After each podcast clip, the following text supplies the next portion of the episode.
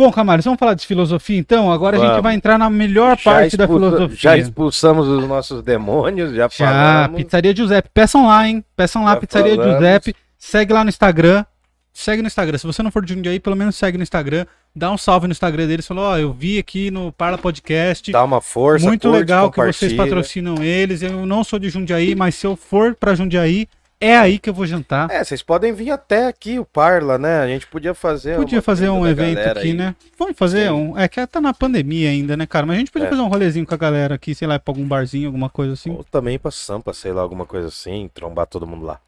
Bom, é, o foda de passar porque tem que dormir. Eu não gosto de beber e dirigir, não, cara. mas vai de manhãzinha, a gente vai de manhãzinha. Não, mas aí se vai beber o dia inteiro, tem que, tem que pagar uma Não, soneca. a gente volta de trem, fi. Volta de trem, caindo pelos, pelas candangas. Você nunca fez, né? Eu já fiz, Você não já tem muita fui num experiência. show então. do Maneva uma vez. Então, eu tenho uma certa experiência em voltar de trem, É. assim. Teve um amigo meu que ele foi e voltou duas vezes, porque ele ficou tão mamado. O foda é que eu tô velho, né, velho? Eu Não ah, aguento sim, mais cara. fazer. O brother não- meu me chamou, eu falei, mano, tô muito cansado, cara. Tô muito cansado, não, Não tô na idade mais. Depois dos 30, mano, depois dos 30 é complexo, complexo. Bom, Vamos pra aí? aula, então. Bora. É, Camales, a gente vai falar então o que pra mim é a parte mais legal da filosofia, porque conversa muito com, os- com o que a gente vive hoje. Então, assim, os pensamentos eles são facilmente Diluídos. palpáveis, assim, palpáveis. É fácil de você imaginar, é fácil de você perceber, é fácil de você entender. Uhum. pessoa, relativamente fácil, né? É, Deixa tem eu- coisa complicada, É. mas dá pra pegar. E eu quero começar. A gente vai começar por qual filósofo? A gente vai fazer uma introdução geral primeiro, já vai falar de um. É, hoje vai ser bem geral, né? Ah, Hoje vai ser bem geral. Não sei se vocês perceberam, eu tô com a camisa dos nossos maiores inimigos futebolísticos recentes, os né? alemães. os alemães. No tempo que era legal ter a camisa da Alemanha, porque só era. É, eu fiquei zoando o Kogos que. é, eu tava lá no vídeo, ele não tava nem com a. Eu, eu vi depois lá, ele não tava nem com a roupa arrumada, desculpa. Só que ele é milionário, né? Faz negócio com, É, então. faz negócio com o Dória, O né? Dória, e o. Dória falando. Ah, não, deixa quieto. Vamos, vamos pra aula. Não, Depois falar quieto. Nem vou falar do Dória, Deus que me livre. Enfim, ah, o que acontece é o seguinte, cara. E só pra fechar, né, mano? Pra fechar mesmo. O, o, o Moro, ele tá conseguindo ter a inimizade da direita e da esquerda, velho. É, cara, ele Cara, é- tá sendo tipo. Tá, tá, ele tá bom, ele tá bem, tá bem. Vamos ver se cria outro figurinha aí pra ser melhor do que ele. Cara, a filosofia contemporânea, ó, vai cortar todo o vídeo até aqui. Só vai valer a partir daqui, ó. Vai É. valer agora que tá valendo. Deixa eu só lembrar, galera, aqui de dar o like, compartilhar. A gente tem nosso e-mail, que é o contato arroba Parla Podcast. Então, se quiser dar um salve, ou manda pelo Instagram ou, ou pelo e-mail. Xingar, elogiar também. Isso. Tem o Pix aí. Pix, Se arroba- puder, se vê valor no nosso trabalho, faz o Pix, que é o pix arroba Sim. parlapodcast.com.br. Sim, Pix. Pix arroba parlapodcast.com.br. O like é de graça, ajuda muito. Compartilhar ajuda muito. Mandar pros amigos aí. Mandar Pros nos inimigos. grupos. É. É, o vídeo que eu falei até agora, manda pros seus inimigos. Pode mandar. E acho que é isso, né? Bora. Peçam na pizzaria Giuseppe, segue lá o a IC Pinturas também, segue no Instagram, ajuda muito a gente vocês fazerem isso, beleza, galera? Certo. Então vamos pra cima, Camares. Como como a gente vai começar com a filosofia contemporânea? Então, aí a gente sempre começa com o debate sobre o que é contemporâneo, da mesma forma que a gente falou o que é moderno, o que é medieval. Que não é um negócio que pá, É, não daqui é um pra lá bloco, é contemporâneo, é, não é daqui uma- pra cá é idade moderna. Não é uma machadada na cabeça, não é ir dormir num dia E e no- acordar no outro. Assim, basicamente, quando a gente fala de filosofia contemporânea, quando eu tô falando de filosofia contemporânea aqui pra vocês, tem a ver com o seguinte: tem a ver com uma interpretação das escolas filosóficas que eu tenho, que eu aprendi na universidade. Não é a única também. Tem gente, por exemplo, ó, vou dar um exemplo. Tem um grande acontecimento que faz surgir o contemporâneo, que é a Revolução Francesa, né? Mas essa é uma leitura principalmente francesa da filosofia e da história. A Inglaterra, por exemplo, não reconhece, em, muito, em muitas épocas ela não reconheceu também, que a Revolução Francesa foi um marco histórico que mudou a noção de filosofia e história, entendeu? Então, assim, por exemplo, para a maior parte das interpretações inglesas, o mundo vive numa modernidade ainda, Uhum. vive no mundo moderno. Tá? E hoje talvez fale um pouco de pós-modernidade. Mas o que acontece? Na tradição francesa, e não é a única que tem dentro da França também, né, basicamente as universidades que formaram a, a mentalidade universitária do século XX no Brasil, elas têm uma origem francesa. É uma questão de escolas também. Tá. A gente vê a Revolução Francesa como uma ruptura. No episódio do Kant, a gente estava saindo, né, falando do iluminismo e a Revolução Francesa é basicamente uma tentativa muito doida de se aplicar as ideias da- dos revolucionários, né? Os revolucionários, melhor dizendo, eles tentam aplicar as ideias dos filósofos, né? Que é a igualdade e tal. Aí surge aquele conceito que vai ser construído no século XIX, não no XVIII, que é igualdade, liberdade, fraternidade. A Revolução Francesa, ela traz uma grande invenção para o mundo. Hum. E é interessante falar isso, porque ah, até então nós éramos súditos do rei.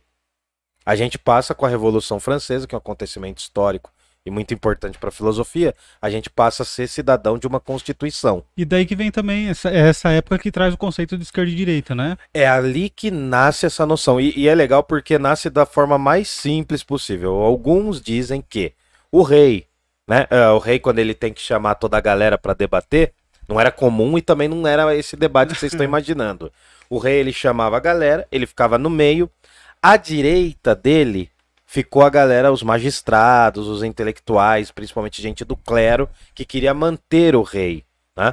Ah, tanto que depois, quando o rei cai, vão surgir as figuras dos reacionários, o que querem, os que querem fazer uma reação contra a revolução. Hum. Do lado esquerdo ficou a galera que queria Os jacobinos. é, tinha a galera com vocação democrática, tava surgindo uma galera com uma vocação republicana, algumas noções já estavam colocadas ali, e no alto dessa, os mais revoltosos dessa esquerda eram os jacobinos, Uhum. que queriam a destruição do rei, a morte do rei, entendeu?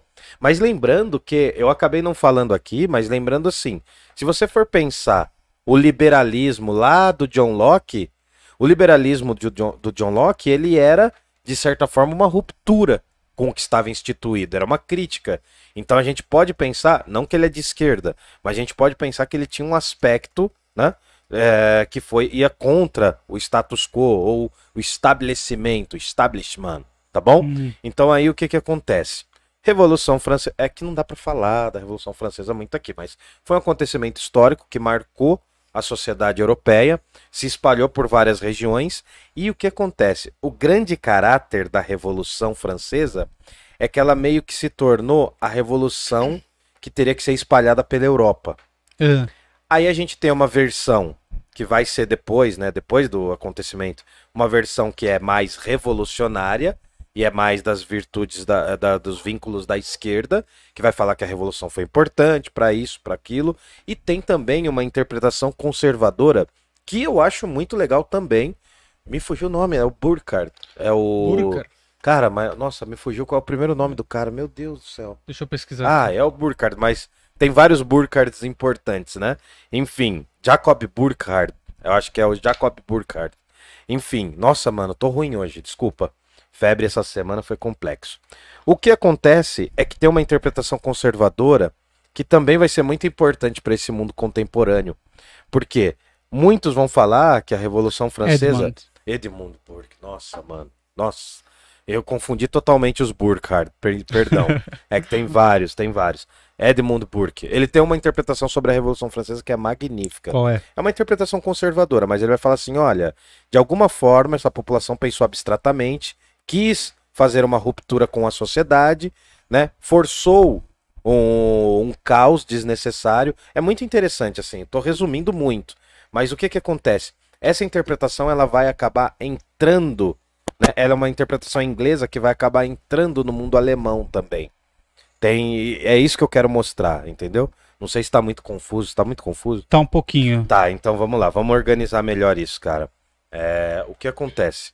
A Revolução Francesa é a ruptura, né, que estavam foi construída, tal, foi desenvolvida, é uma ruptura com uma coisa que eles vão chamar de antigo regime Sim. o poder do rei, né? A ideia de que as pessoas são súditas do rei. Essa nova mentalidade que vem com a Revolução Francesa traz a ideia de figura de cidadão, Tá, beleza. do republicano, tudo bem? Isso vai ser sentido pela filosofia. E por que que é importante isso tudo? Porque entre os filósofos iluministas, né, isso vai, eh, algumas dessas interpretações já existiam. A Revolução Francesa meio que é o que é o acontecimento histórico que desdobra alguns elementos do iluminismo. Hum, Tudo bem? beleza. Bom, e aí o que acontece? Voltamos para o Kant. O Kant é o último filósofo, assim, é que não é último, mas enfim, ele é um dos últimos iluministas, mas ao mesmo tempo é o primeiro grande iluminista. O pessoal faz várias interpretações também. O Kant, ele é fundamental para a epistemologia e ele vai ser fundamental também para algumas teorias políticas do século XIX. Ele vai acabar influenciando. Mas o que que o Kant inaugura? Ele inaugura um novo idealismo e a gente chama esse idealismo de idealismo alemão.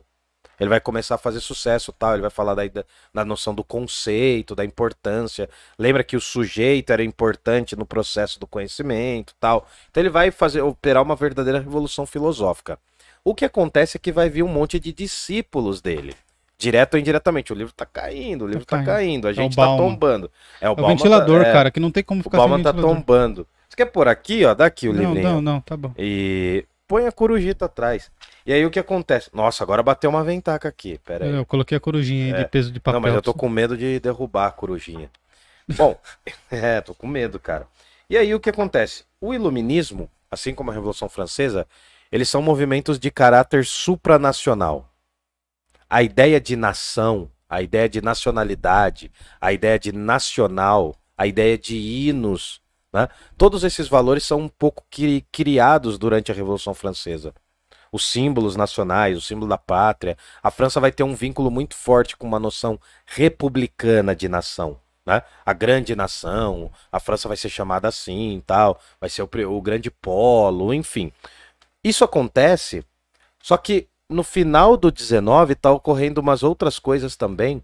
Ao lado da França, tem diversos reinos de língua alemã.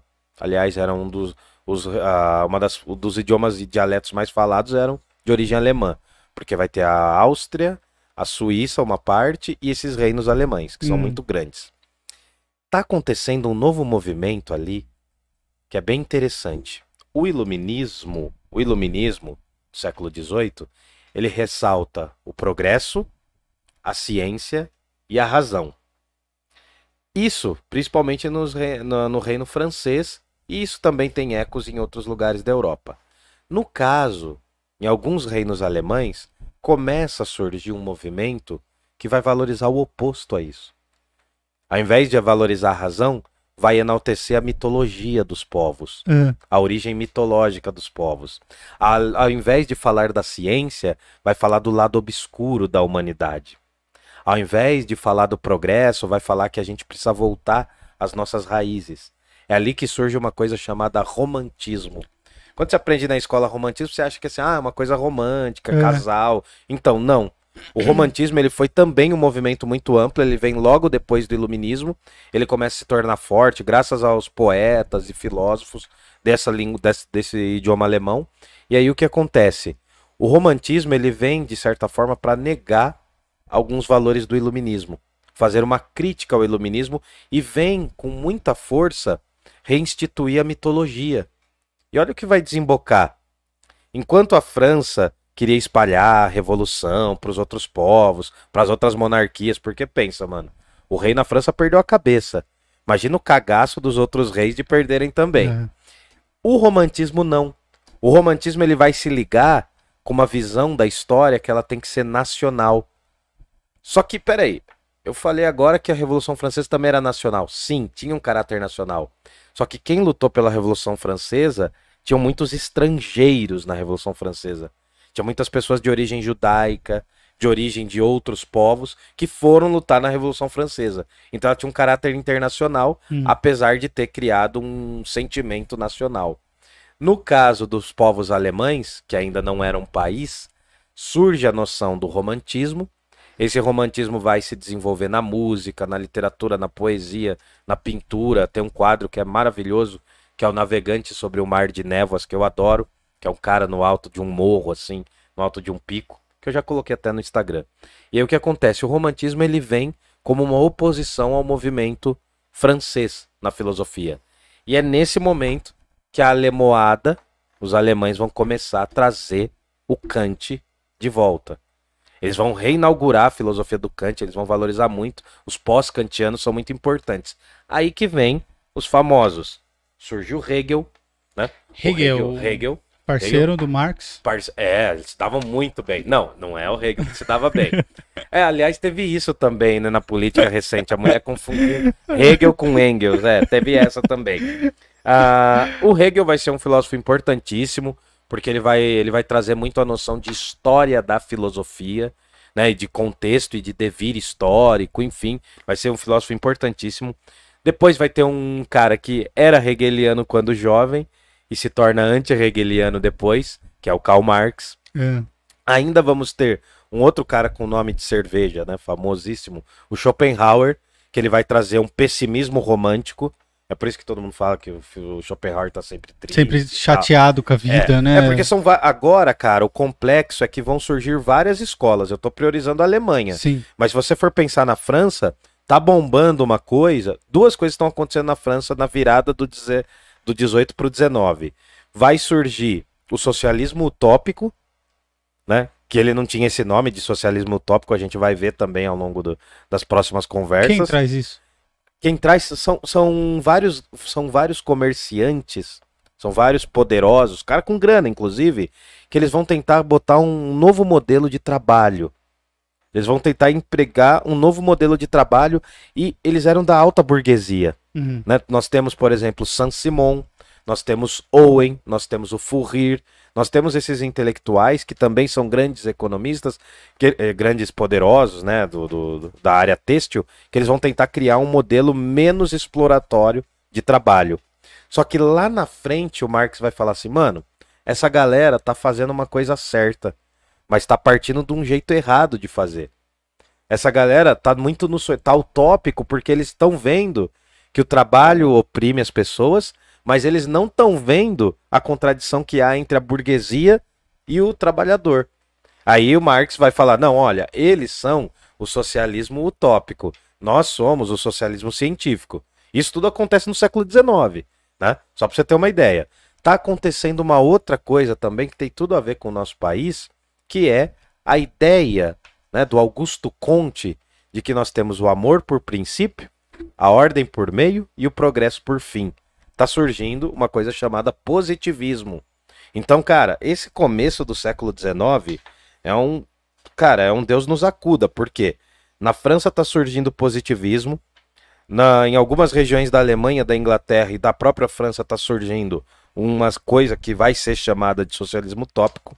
Tá surgindo o romantismo, tá surgindo o idealismo alemão, vai surgir outros movimentos como o anarquismo, né, vai surgir socialismo. No final do 19 ainda surge o Freud para bagunçar a cabeça de todo mundo.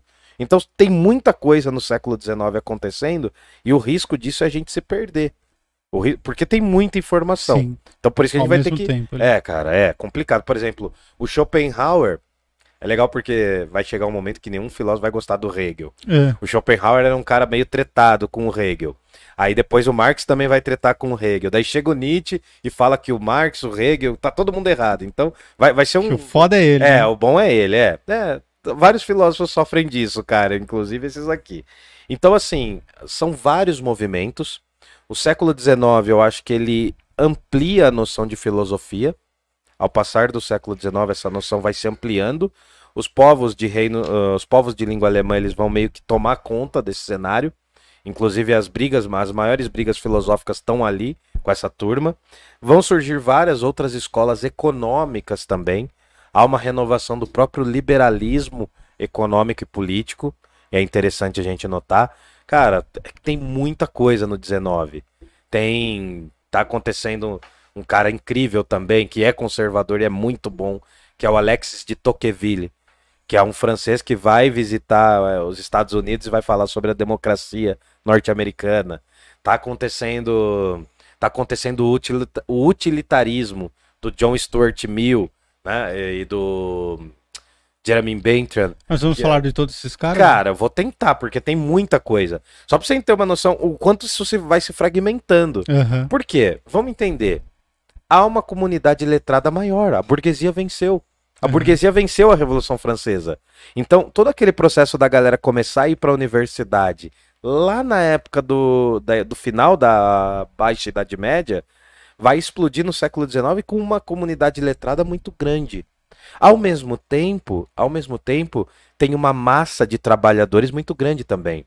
Isso porque eu nem falei, surge o feminismo, sufragismo, as mulheres vão lutar pelos votos. A Revolução Então, Industrial imagina. já está acontecendo também, A né? Revolução Industrial já está na segunda etapa. É, então, Século então a aglomeração já, já tá. aglomeração, formação de grandes aglomerados urbanos, grandes cidades, né? Paris, Londres explodem, incham sem a menor estrutura. Cara, Paris, né? Hoje todo mundo fala assim, nossa, Paris, cidade de luz. Ali pelo ano de 1840, 50, Paris era um verdadeiro inferno, assim, porque era extremamente suja, É. extremamente destruída e era um lugar que tinha muitas revoluções, muitos processos revolucionários. Aí no final do século XIX vai chegar um cara, um arquiteto, vai falar assim, ó, vamos abrir as ruas para que não tenha mais barricada. Hum. Então o processo arquitetônico de Paris para ela se tornar linda é também para ela não se tornar mais suscetível às revoluções. Entendeu? Ah, então tem, crer. tem um cara chamado Rosman, que inclusive vai influenciar arquitetos no Brasil para fazer a mesma coisa no Rio de Janeiro, expulsar a população negra. Um cara chamado Pereira Passos, é um, foi um dos arquitetos, inclusive. É, O Pereira vai, vai, ser, vai ser tão influente esse período da França, que vai iniciar a Belle Époque, que vai acabar fazendo com que as cidades, as grandes metrópoles do mundo se inspirem na França também. Então, assim, cara, tá vendo qual é a dificuldade da coisa?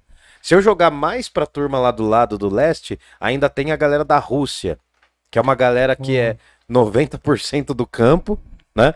Tem, todo mundo lê e toma vodka, ó os estereótipos, né? Mas assim, é na, Sai na mão. É, é, sai na mão. Não, vocês já viram o site de loucuras russas.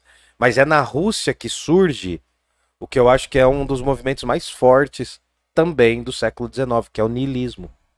O niilismo não começou com o Nietzsche. Ah, não? O niilismo ele começa com alguns escritores russos, né? A crença na descrença, a morte de Deus, começa com alguns autores russos, sendo que um eu adoro, que é o Dostoiévski, é um dos meus favoritos, ele vai ter que falar dele também, e vai migrando. O Nietzsche é um dos primeiros a diagnosticar esse niilismo, não é o primeiro, mas é um dos primeiros, entendeu? Então, o que que acontece? A gente chama o século XIX, né? Não, não, não por mal, mas assim, a gente fala que é, é, é o século das grandes contradições, é o século dos grandes conflitos.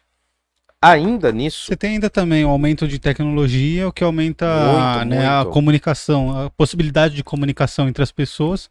E aí você dissemina ideias de forma mais fácil, cara, né? por exemplo, você ter uma ideia, tem um historiador que ele fala assim que tem três elementos que vai mudar o contexto da Europa, Hum. que é os trens, o jornal e o surgimento do telégrafo, que eu acho que é no final já do 19. Então imagina só, nem falei, nem falei para piorar ainda mais a situação que as teorias científicas estão bombando também. É o século do Darwin. É o século ah, darwinismo. real, né, então, Verdade. então imagina só, cara, a quantidade de coisas que está acontecendo no século XIX, né, faz com que ele pareça extremamente grande e ao mesmo tempo pequeno, porque se a gente vai olhar, é claro, a gente pega, olha, fala, nossa, o Nietzsche falou isso, fulano falou aquilo, parece didático, parece fácil, mas cara, aconteceram muitas coisas. É um século muito interessante para tentar se entender. Ah, é ali que eu acho que surge definitivamente a, o triunfo da burguesia de estabelecer o capitalismo. E aí, nesse triunfo, é o avanço da desigualdade, porque vai ter um- uma relativa qualidade de vida na Europa, sendo que nas colônias essa qualidade não vai chegar. Hum. Então, cara, tem as independências dos países, né, das, da, da- tem as, as independências na América que vai fazer polvilhar um monte de países, um monte de repúblicas, e sendo que o contrário disso foi o Brasil, que não se fragmentou, né? Continua mantendo uma vocação monárquica. Ah, então, nota quanta coisa tem, tá ligado? Século XX é um século, o século XIX, perdão. Século XIX é um século extremamente tenso, é um século extremamente conflituoso, ao mesmo tempo que tem os trabalhadores na Europa reivindicando absurdos, né? Que na época era absurdos, tipo oito horas de trabalho, Hum. ou até mais, assim, podia ser 12, já tava bom, né? Porque tinha trabalho infantil, tinha mais explorações para torto a direito, né? Vai ter também a questão da escravidão na América. A escravidão continua até o final. A escravidão ela só é rompida ali em 1850 quando a Inglaterra sai do tráfico negreiro. Mas o Brasil ainda continuou com o tráfico interno por mais de 40 anos, cara. Então notem, notem ah, os conflitos que tem nesse período. É nesse momento que a mulher vai sair de uma figura sem destaque na sociedade para ser talvez uma das figuras fundamentais para o século XX, né? De grandes mudanças sociais. Então é isso, cara. É um grande, é uma grande treta filosofia contemporânea. Uh, eu nem falei, tem alguns outros pensadores também, né? Por exemplo, a gente pode fazer uma linha sucessória, né? Uma linha não sucessória, mas a gente pode fazer uma linha, né? Kant, depois Hegel, Hegel contra Marx e Schopenhauer, aí depois Nietzsche, aí depois vem um outro cara da Dinamarca chamado Kierkegaard, aí ao mesmo tempo tem Nietzsche, Kierkegaard e Freud, e aí a gente entra no século XX. É, eu te falei, cara, é pesado, é muita cara, coisa. Eu, oh, o, é que a gente não vai entrar nesse, nesse âmbito da psicologia, hum. mas também o Freud teve seus alunos ali que foram importantes. Né? Cara, o Freud ele é extremamente importante o e Jung, assim, sim, e o Lacan, exato. E o Lacan. É, os principais assim, né? Teve outros também, né? Vai ter o Ferenc, o Reich. Mas o que acontece? O Freud, ele é fundamental e assim, não quer dizer que dá pra gente entender o século XIX pelo Freud, não é isso que eu quero dizer. Mas o que acontece? A grande aquisição do Freud tem a ver com as feridas narcísicas. Tá ligado o que é isso? Não. Uh, o que acontece é que, uh, para sermos didáticos, uh, acredita-se que o mundo levou três grandes golpes, o ser humano levou três grandes golpes a partir da Idade Moderna. A primeira pancada foi descobrir que ele não era o centro do mundo. Quando o ser humano descobre que não é a Terra que fica parada, mas sim que a Terra gira em torno do Sol, lá com Nicolau Copérnico. A segunda grande ferida foi, segundo né, as, as pessoas do século XX dizem, foi com o Darwin, quando o ser humano viu que ele não era o centro da evolução humana. Hum. Até antes do Darwin, o que acontecia era que você interpretava o mundo como feito para os homens, né? Dos homens e para os homens, no sentido que tinha uma religiosidade, o ser humano se sentia o centro da evolução, né? Ele era, o, ele era a figura, a imagem do Criador.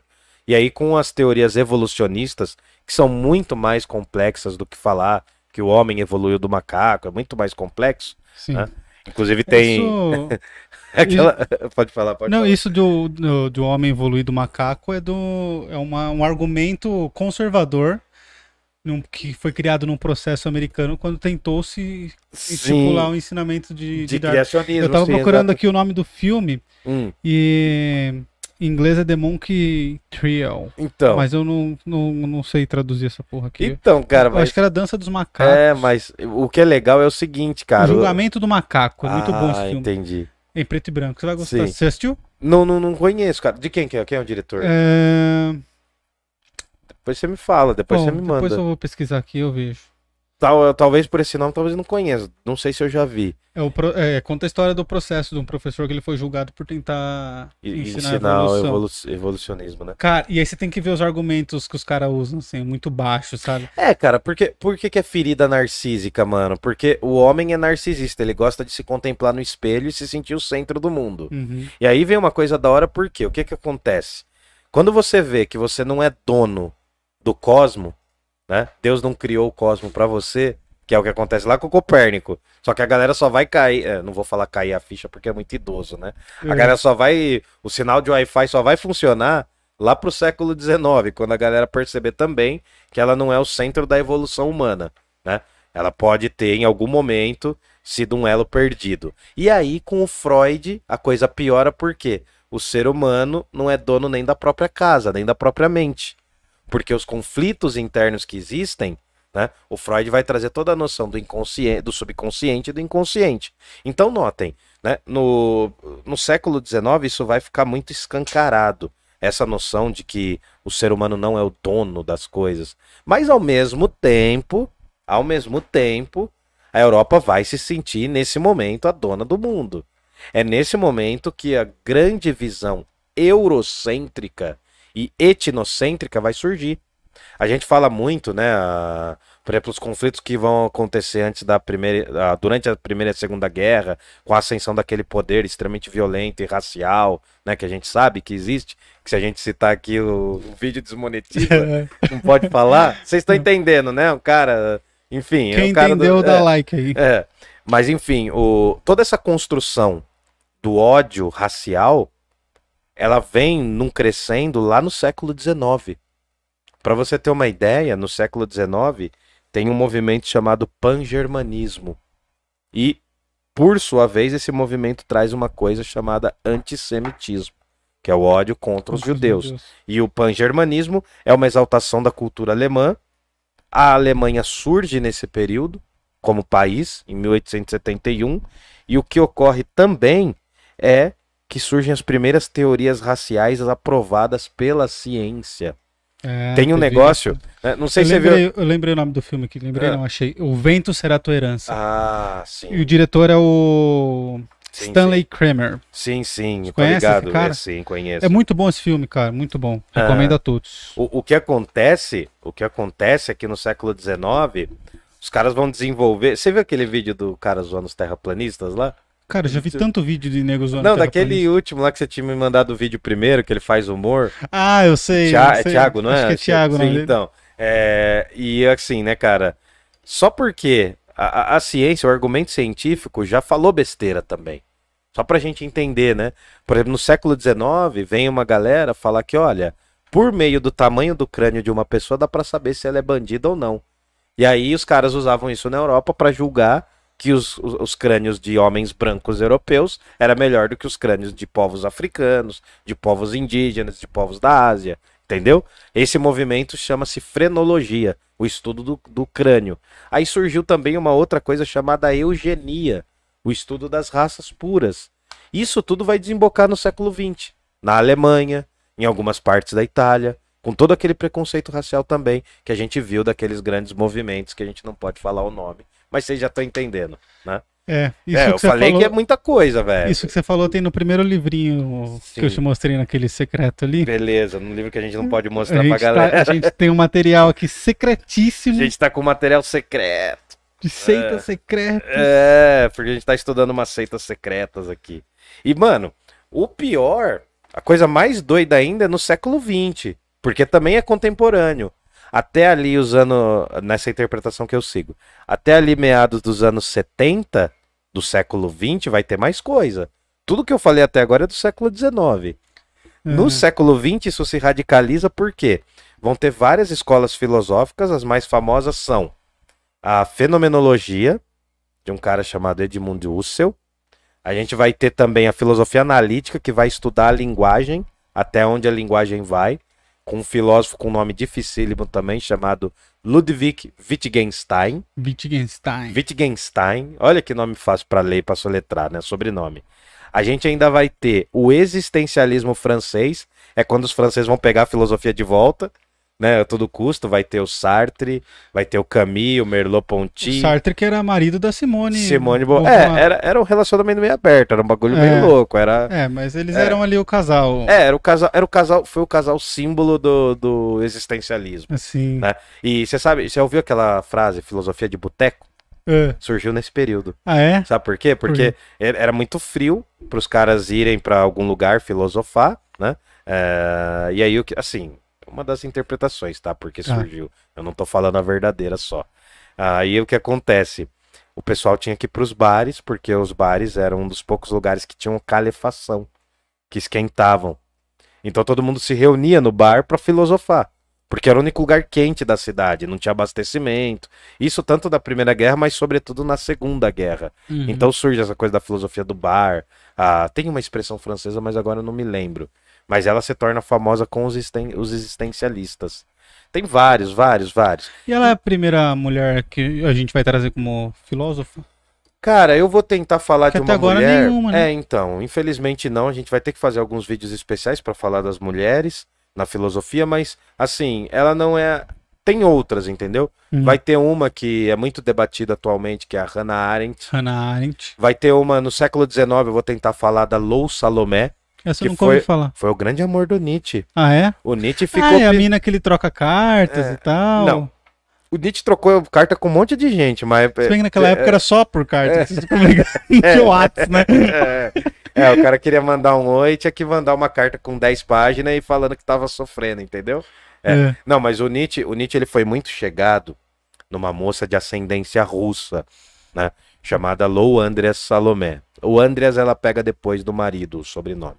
Mas a Lou Salomé tinha origem russa, era uma mulher intelectual, assim, fugia dos padrões da época, justamente porque ela é, gostava de estudar, só que o seguinte, quando ele conhece, o Nietzsche conhece essa Lou Salomé, é por causa do amigo dele. Só que o amigo dele também fica chonado na Lou Salomé. Ixi, Aí é os dá ruim, Nardola quando vê uma mina, né? Isso, fica um triângulo amoroso. Eles dois ficam, o Nietzsche chega a propor casamento. Ninguém, ninguém sabe ao certo, né? Algumas cartas dizem e tal. Só que o que acontece? A irmã do Nietzsche era muito tóxica, mano. A mina era muito racistinha, tá ligado? Uhum. Pra piorar, ela casou com um cara que odiava o povo judeu também. Putz. E você tem noção, pra você ter noção, a irmã do Nietzsche ela veio pra América. Veio pro Paraguai. Ela fundou uma colônia de alemães no Paraguai, que não deu certo. Não deu certo. Mas enfim, a gente vai falar quando chegar o Nietzsche. Só pra resumir, a Lou Salomé deu um pé na bunda do Nietzsche, né? Tem uma foto famosíssima do Nietzsche e o amigo dele segurando a carroça e a Lou Salomé com o chicote na mão. Meio que mandando nele, sabe? Como se ele fosse o burrinho de carga. O Nietzsche se arrependeu dessa foto, cara. A irmã dele zoou ele, enfim. Só pra resumir a ideia. Quem nunca se arrependeu de uma foto? Quem nunca, né? Não, mas essa daí, ó, assim, a gente tinha que fazer um episódio só de fofoca filosófica. Porque tem um monte, Fofoca mano. filosófica. Fofoca isso é filosófica, mano. Eu Tipo, seria Leão Lobo É. e. e você seria o Adrilles. Ai, Nossa, caralho. aliás, aquela voz daquele cara é insuportável. Tudo nele é insuportável. Nossa, seria É. Eu tinha que pegar pesado, né?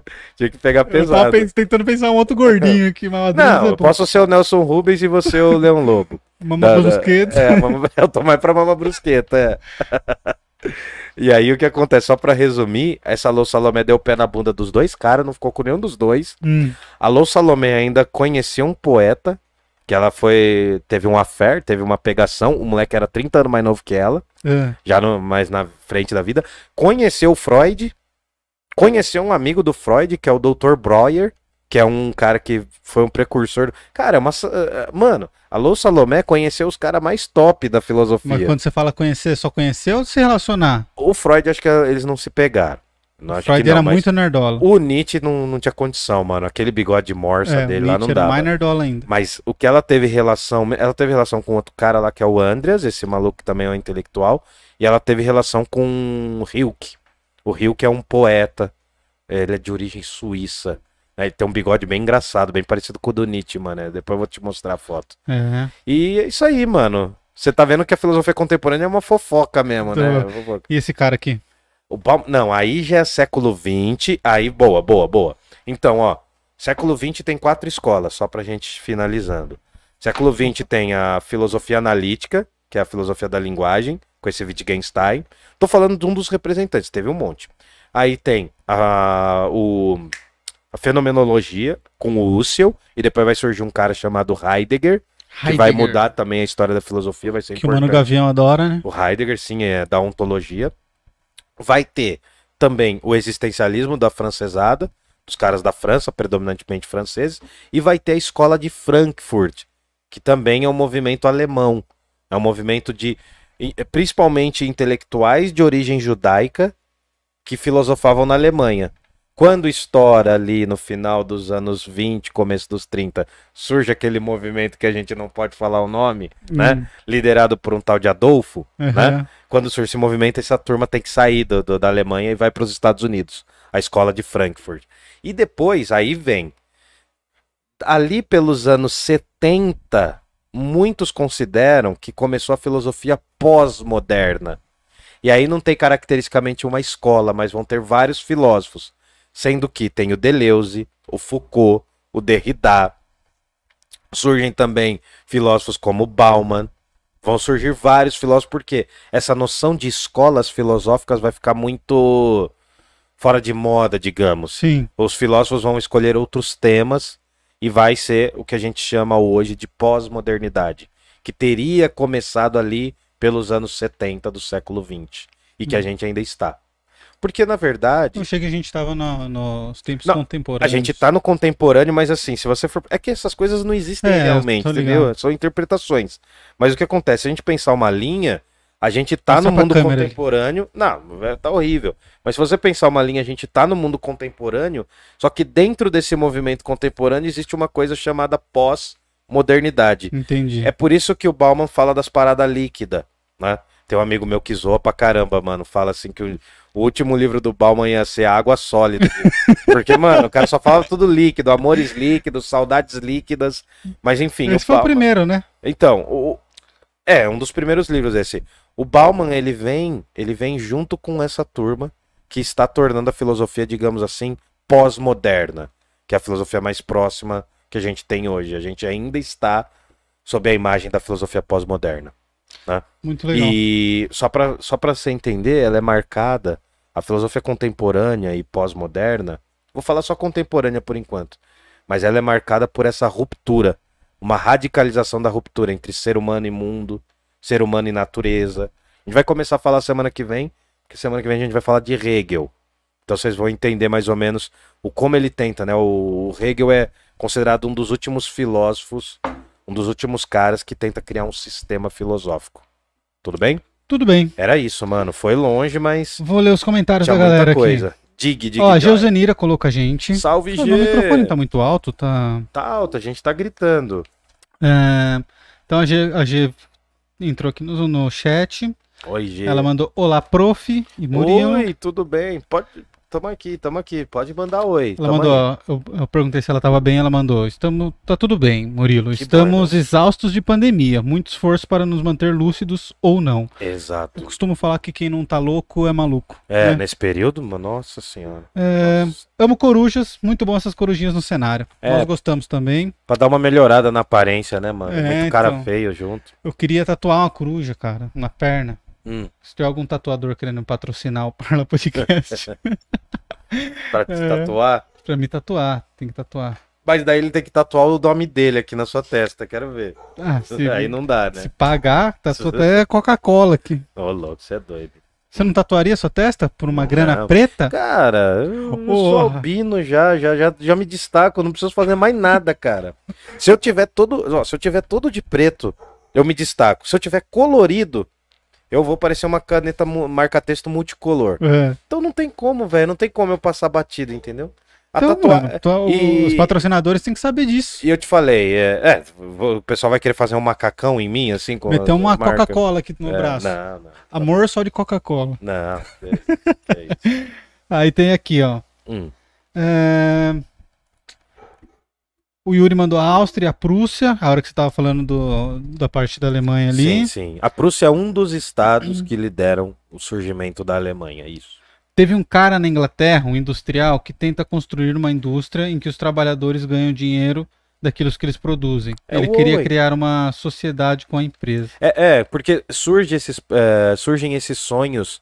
Por isso que o Marx vai falar, inclusive, que são socialistas utópicos. Porque os caras criaram grandes projetos, mano, de fábricas, em que as pessoas poderiam ter uma vida melhor, mas não dava pra efetivar muito isso. Tinha um, um dilema com a realidade, né? Imagina, cara, a gente tá falando de uma época em que as crianças de 10, 8 anos trabalhavam 10 horas por dia. Não quer dizer que isso não acabou, né? Veja um filme que tá lá naquela plataforma famosa chamada Os? Sete Prisioneiros. Que é aquele Ah, filme é, com, muito bom, filme muito com o. Rodrigo Santoro, Os Sete Prisioneiros. É um baita filme. É... Pra falar que a escravidão ainda não acabou, né? Infelizmente. Aí o Walter mandou aqui, lá é tomar vodka, a hora que você tava falando da Rússia. Da. Rússia, pô, nossa. Eu tenho um carinho muito grande por, por esses escritores russos, cara. Eles, eles são. Aqui na Rússia, mano, os caras sentavam pra escrever, fazia livro de 700 páginas. Os caras tinham. Quando a gente for falar de Dostoevsky, eu vou ver se eu trago a coleção do Dostoevsky aqui. Vai ser o, bem Yuri, pesado. o Yuri complementou o que ele falou aqui, ó. Hum. É, Mas os outros industriais, os da concorrência, sabotaram o dono dessa indústria Sim. e ele acabou falindo e morrendo pobre. Ah, Tudo isso, Hum. tudo isso, pois ele queria que os trabalhadores recebessem pelo que produziam. É porque a Inglaterra vai ser meio a fábrica do mundo. Só eu acabei não falando, mas assim, o Marx, né? Quase toda a obra do Marx foi em parceria com um cara chamado Friedrich Engels, né?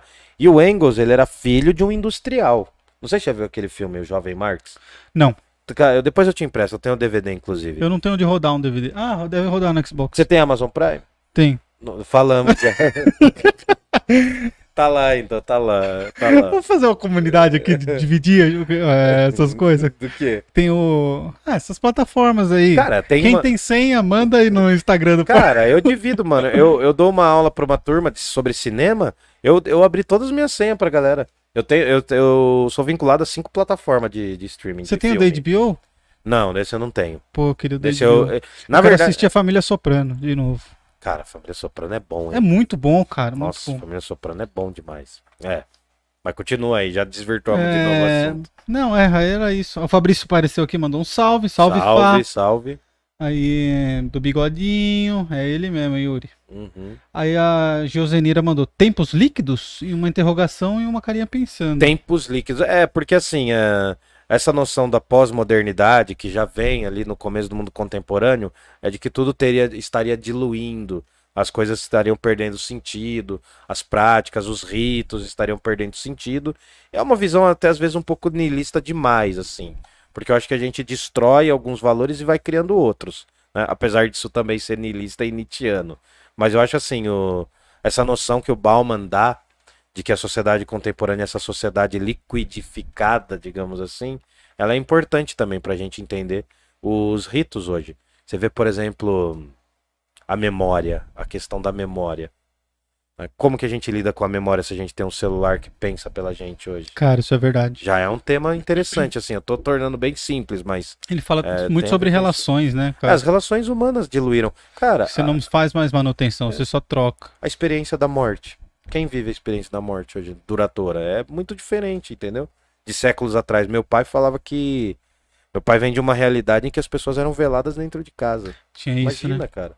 Isso eu não tô falando nem de 200 anos atrás. o menino cara. do Big Brother, ele, ele- um dos trabalhos dele lá era cantar em, em velório, cara. Então, imagina. você vê, tem cidades que ainda tem isso, né? Cara, eu tem fui cidade muito- que passa anunciando com o carro. É, mano. Eu fui muito velório, cara. Assim, eu fui muito velório, não em casas, mas eu fui muito em velório. Então, assim, essa experiência da morte, cara, que também eu não me sinto mais poderoso por isso, muito pelo contrário, me sinto muito mais medroso, é, é uma experiência que vai cada vez menos sendo compartilhada. As pessoas vão lá para um lugar extremamente higienizado, ficam lá, passam a última etapa da vida. O nascimento também é assim. Hoje, que, por que, que as mulheres lutam tanto pela questão do parto humanizado? Porque existe tanta violência obstetrícia que as mulheres estão lutando por um parto humanizado. Por quê? Porque, meu, a primeira coisa que a criança vê é um, uma, fa- um- uma faixa de luz gigantesca, forte, ela não vai abraçar a mãe, entendeu? Uhum. Só que ao mesmo tempo é complicado, mano, porque a gente precisa da ciência. Porque ela ameniza algumas dores. Exatamente. E ao mesmo tempo, sabe, é um negócio muito complicado. Se você tem esse dilema na cabeça, assim, sabe, aquela coisa, putz, meu, eu queria comer alguma coisa mais natural, mas ao mesmo tempo você quer tomar o leite que é ultra filtrado, você está no mundo contemporâneo. É. É essa a sensação de você não saber um pouco pra onde ir. É essa sensação da liquidificação da vida, digamos, né? Usando essa palavra de forma errada. Tio Ri mandou um salve aqui pra gente. Boa noite, tio Rio. parlantes. Ô, tio Rio deu várias dicas de parada aí pra gente trazer depois. Ah, é? é, Passa depois eu pra te mim. passo. Depois eu te passo. O Viola Oliveira mandou abraço e sucesso ao Parla. Ô, Galera, vocês têm obrigado. perguntas aí? Pode mandar. O Ed Galileu tá aqui também. hein? Salve, Salve, Ed Ed. Galileu. Tudo bem, cara? Hoje estamos na filosofia contemporânea. Eu acho que vai ser a parte que a galera vai curtir mais, cara. Eu também acho. Porque agora, agora os temas vão cada vez mais se aproximar. Tirando, tirando o Hegel, né, cara? Que Hegel é difícil. Ah, mas a gente vai simplificar ele aqui, né? A gente Não, eu já sei, eu já pensei como eu vou fazer. já. Eu vou explicar um conceito dele, eu já sei como fazer. Eu Legal, mas guardem. que- eu vou ter que passar numa loja de 1,99. Depois eu te explico. Eu Beleza. já pensei, mano. Tô com isso, com essa brisa, ó, faz um mês mais ou menos. Ó, galera, quem não deu like aí, ajuda a gente aí dando like, não custa nada. A gente Curta. tem o canal de, de Pix aí também, é pix.parlapodcast. Se você vê valor no nosso trabalho, dá um salve lá no Pix. É, Como qualquer Pix? valor. É pix.parlapodcast.com.br. Serve qualquer valor, Qualquer certo? valor, cara. Qualquer valor mesmo. É, nós já recebemos até de um centavo. Tá valendo, mano. Tá Eu valendo. acho que tá vale, valendo. cara. Só do cara lembrar. É, deixa o like aí que ajuda a gente. Peça lá na. Pizzaria Giuseppe. Tem o Apoia-se também. É o apoia.se barra parla podcast. Apoia. Apoia.se barra parla podcast. Tá na descrição do vídeo aqui. É, tem nosso e-mail de contato também, se quiser mandar, não pelo Instagram, pelo e-mail, é o contato arroba parlapodcast.com.br. Seria legal se vocês quisessem ou conhecessem alguém que quer patrocinar o Parla, manda entrar em contato através desse e-mail aí, ou através do Instagram também. Ou pode fala ser, com a direto gente, tromba a gente na rua e fala, É. Não, mas aí tem uma outra coisa interessante também. A gente tá crescendo aos pouquinhos e a gente tem um canal de cortes. Verdade, cara, chamado tá crescendo. hein? Cortes do Parla. Você viu que tem uns É. par de vídeo que bateu 10 mil lá? É, então, não vi, mano. Mas tá, tamo indo. A gente precisa de pelo menos mil, né, inscritos. Precisa Então, de mil inscritos. vão, vão se inscrevendo no Cortes do Parla, porque ajuda bastante a gente também. Estamos crescendo aos pouquinhos, de leve. E, bom, é isso daí, mano. A, melhor, a maior forma de vocês apoiarem a gente é curtindo, deixando like ou dislike. Vai fazendo aí o que vocês quiserem. Ah, mandem perguntas aí, mandem perguntas Tá. aí, que dá tempo de a gente ler o- algumas ainda. Deixa E a gente ver. também tá no Instagram, né? Instagram, cara, tanto no os nossos arroba Parla pessoais. Podcast. A gente faz umas graças lá. Hoje eu publiquei um vídeo seu. É, que eu não gosto de batata palha, né? Nossa, que vontade de bater. É, não é que eu tenho ódio, mas eu só não gosto, só não acho que todo mundo gosta, assim. Eu não acho tanta coisa. sei lá. Cara, batata palha é tempero, é tudo. Você tem que pôr em tudo. não, mas não é, que eu palha. não, não é que eu despreze como comida, não é isso, tá? Ó, a gente tá com quase 500 inscritos aqui, ó. Tá, vamos aos poucos, vamos aos poucos, vamos subindo. Recomenda aí, ó, se você tá vendo agora, recomenda pra uma ou duas pessoas para que elas assistam também. Curtam, se inscrevam, veja se você tá inscrito no canal, porque o Instagram e o, o YouTube, eles geralmente desinscrevem a gente. Né? Tem alguns procedimentos assim. Então veja se tá inscrito aí e a gente agradece. Ó, a Geo mandou aqui. Hum. É, totalmente liquidificada. Nos Sim. sentimos totalmente desprotegidos. Ah, com certeza. Essa, essa é a sensação da filosofia contemporânea. Eu vou trazer melhor isso pra vocês. Hoje foi um- uma grande geleia cósmica, mas conforme eu for desdobrando nos filósofos, a gente for trocando a ideia aqui, vai ficar algumas coisas bem mais claras. A Yuri mandou aqui, ó. Violência obstétrica. As mulheres negras sofrem, sofrem Sim. geralmente. É, as mulheres negras sofrem geralmente. Eu não aplicam né? anestesia, não aplicam anestesia nelas na hora do parto. Cara, quem falou isso pra mim pela primeira vez foi a Bárbara naquele Sim. podcast que ela veio aqui. sim, sim. Então, mas eu falei obst... Ah, eu acho que eu errei o Eu acho que tá certo também. é- É, obstétrica, obstetrícia. É, sim, é esse eu tipo acho que existe essa sim. palavra. A questão do forceps, tudo isso, É. enfim. E teve uma Exatamente. famosa recentemente que, que sofreu isso, né? É, Porque eu não sou muito do mundo dos famosos, eu não sei o nome dos que gente atores, das é atrizes. Ah, mas ainda que fosse, você conhece o nome dos. Ah, você ainda conhece uns atores. conheço alguns, que nem o Thomas Hobbes, parece quem? Oh, já esqueci É já. o Ari O Ari Fontoura. Fontoura, é né? Isso aí, ó. E o, Jean-Jacques Rousseau Rousseau, parece quem? o Marcos- Uga Uga, o Marcos, Marcos Pasquim. Pasquim, aí, É. ó, viu só? Tem um filósofo que é galanzão também aí, do século XX, que é o Wittgenstein. Ele é bonitão, depois a gente mostra a foto dele. Porra. Beleza? Olha, eu falei palavrão, tava tentando não falar. Então é isso, cara. Vamos chegar, Camales? Vamos, espero que vocês Daqui a tenham pouco tem gostado. BBB. Hã? Você tá assistindo? Eu não assisti Não. nenhum dia mais. ah, não tem treta? Eu queria ter ver treta. Ah, mano, é verdade, cara. Virou. Depois que o filho lá, o neto Silvio Santos cantou lá, pô, ficou parecendo a Igreja Bola de Neve o bagulho lá, cara. Pô. Ah, eu quero ver treta, Ah, mano. mano, A minha vida é Neve. tão infeliz que eu quero ver infelicidade alheia. Schopenhauer já explica É isso. isso aí, cara. É. Não, Big Brother sem, sem treta não, não vai rolar, né? Não, não dá, não dá. É o microcosmo do Brasil mesmo, cara. Não adianta, você vê. Olha lá, viu? Ó, Ó, já, já tem informação aqui da, da diretora. a voz do Big Fone tocou aqui, Tocou, ó. o que, que que que aconteceu? O que aconteceu? Teve treta. Ah, Ah, então vai tá. ver hoje, então? Então É, dá pra então tá, hoje. Hoje é dia, cara. Você sai desse clima de paz, que é o Parla Podcast, e vai pro clima da discórdia, que é o Big Brother. Na festa já Na teve festa treta. já teve treta. É, mano, é... mas tá ligado? Os caras botam aquela luz forte, porque não é uma luzinha, É. não é uma penumbra que nem aqui assim. Os caras ficam nessa luz forte aí, essa luz de IML, tomando todas, sem dormir. Meu Deus do céu. Você É briga até com o vento. Cara, se quer me fazer brigar com alguém, é só ter pouca comida. E os caras que compraram, eu vi aquilo lá, que os caras compraram 2kg de arroz pra 7 candango, 2kg de arroz pra 7 dias, né? Você viu a Jade espremendo laranja? Não, Ela pega o espremedor. O espremedor tem aquele bagulhinho de você pôr laranja e girar, né? sim. Ela pega o negócio e fica espremendo a laranja dentro dele. Sim, mano, tá ligado? Ela não, não faz. ó. Cara, é demais, é O demais. pessoal deve ter sido empregados, né? O Mano, não sabia usar espremedor de laranja, velho. pessoal deve ter um mordomo ai. pra fazer isso. né? Bom, vamos chegar, É vamos nóis. chegar. A Tem, gente agradece. tem bolo de fubá cremoso, você gosta? Cremosíssimo gosto. Minha mãe guardou pra você e tem um Obrigado. geladinho do massa aqui. Eu nem mereço tudo isso, gente. Aliás, como vocês falam, Aliás, é aquele sacolé, geladinho. Aqueles sorvetes que você ganhou uma vez, foi tudo pra vida já. Fa- Fi, aqui em casa, todo mundo é formigão. sorvete, não falou nada. Oi. Não, eu falei, eu falei Não, pra você passar falou, aqui pegar. vídeo, você não é. passou? Sei. É. É, seria loucura achar que ele guardou de dezembro pra hoje, né? É Seria nóis. muito. É. Mas eu vou, vou fazer propaganda de novo do, Vamos dos caras lá. vamos fazer. O- Era paleta? Era as paletas mexicanas aqui de Jundiaí. Tem Paleta ali na 9 de julho, que tem no. Qual é o nome da paleta? velório. Já faz agora. É, eu que eu esqueci o nome, é Sam alguma coisa. Ah, A galera sabe ali do lado do Titã. Ó, agora eu vou fazer o corte e mandar pro Titã, vou vai almoçar lá.